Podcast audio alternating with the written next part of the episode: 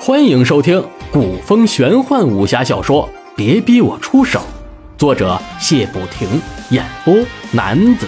欢迎您的收听。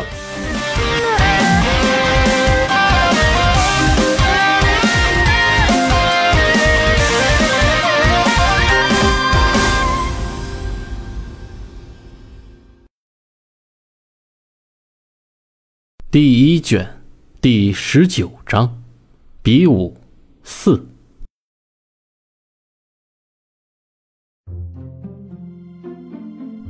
龙运师剑锋一挺，向龙吟攻来。龙运师使的是游龙剑法，剑走偏锋，专取人死角进攻。这套剑法配合游龙身法的灵巧，使出来还真是让人防不胜防。只可惜他碰上的是龙吟，龙吟飘沙带一出，缠上了龙运师的月女剑。龙运师内力灌注剑身，想要破带而出，可他怎能想到飘沙袋是刀枪不入的宝贝？龙运师的剑拔不出来，可龙吟却没闲着，见他的手轻轻一抖，带上的金球仿佛活过来了一般。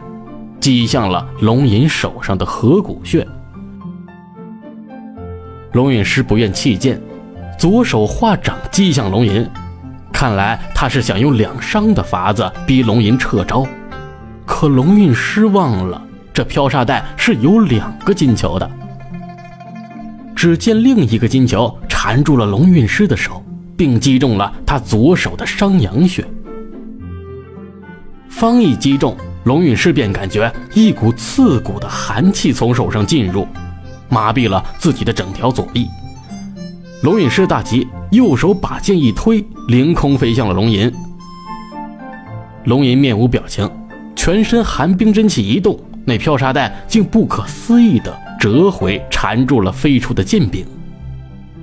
再看龙吟身子一闪，一掌击中了龙运师的右肩。动作浑然天成，没有一丝的瑕疵。朱熹看在眼里，惊在心中。没想到短短一年没见，龙吟的武功竟然进步神速。他已经把七飘彩带法用的无懈可击了。龙吟重新把飘沙带系回到了腰上，把剑递还给了龙运师，说道：“你的双手应该被我的寒冰真气冻得麻木了。”已经不能再战了，还是赶快运功疗伤吧，不然久了会落下病根的。话音刚落，人已经飞下台去，龙运师还站在台上，他根本就没有想到自己会败得这么惨这么快，更没想到和自己齐名的冰美人武功会这样高强。一阵心酸，一阵悲切，龙运师也缓缓地走下了台。这时，没有人叫好，也没有人鼓掌，因为众人不想伤害美女的心。陈芳安慰着龙运师，让其先运功疗伤。可这寒冰真气哪会那么好治？龙运师行宫三个周天后，双手还是一样的寒冷麻痹。龙运师看着自己发抖的双手，竟然急了起来。朱熹早就知道龙吟的寒冰真气不是龙运师一时半会儿能解的，上前也不多说，抓起了龙运师的手，开始把脉。龙运师被朱熹突如其来的举动吓了一跳，脸一红，想挣脱朱熹的手，可麻痹的手根本使不上劲儿，只能任由朱熹摆布。朱熹把过脉后心想。还好龙儿只用了六层功力，如果再加两层的话，龙隐师的双手估计就废了。朱熹拿出金针，分别扎入龙运师双手的后溪、养老、外关三穴上，又运起了烈炎真气，温暖龙运师那冻得发抖的双手。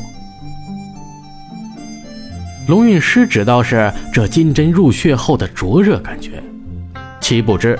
朱熹扎的穴位都是缓解手臂疼痛的，真正疗伤还得用烈焰真气才行。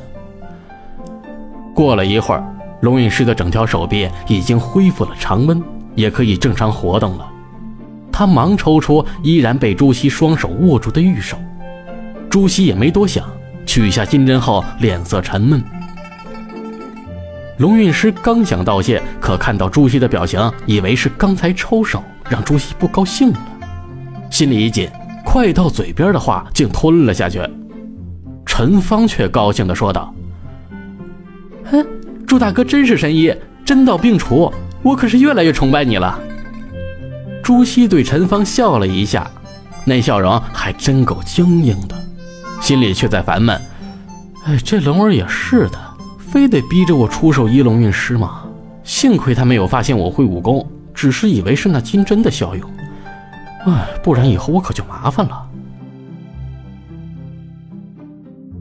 这些日子，朱熹跟江湖人常混在一起，更发现身在江湖的烦恼。所以，像朱熹这种人，最怕暴露武功，招来不必要的麻烦。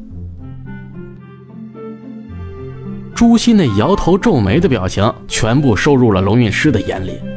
龙运师在想，一定是近些日子和朱熹的相处，让他对自己有了些爱慕之情。刚才的接触，自己却稍有抵触，让他感到失望了。哎，朱大哥呀，难道这一路你看不出我对你的情谊，还为了我这小小的少女矜持而恼火吗？龙运师根本不知道朱熹的烦恼是被逼出手一事，越想越肯定自己的想法。当然了，像她这样的美貌女子，谁不会心动呢？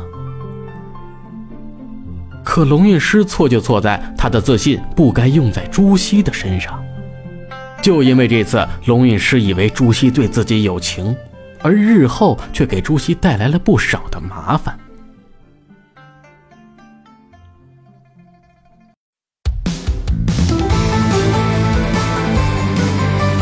您刚才收听到的是古风玄幻武侠小说《别逼我出手》，作者谢不停，演播男子。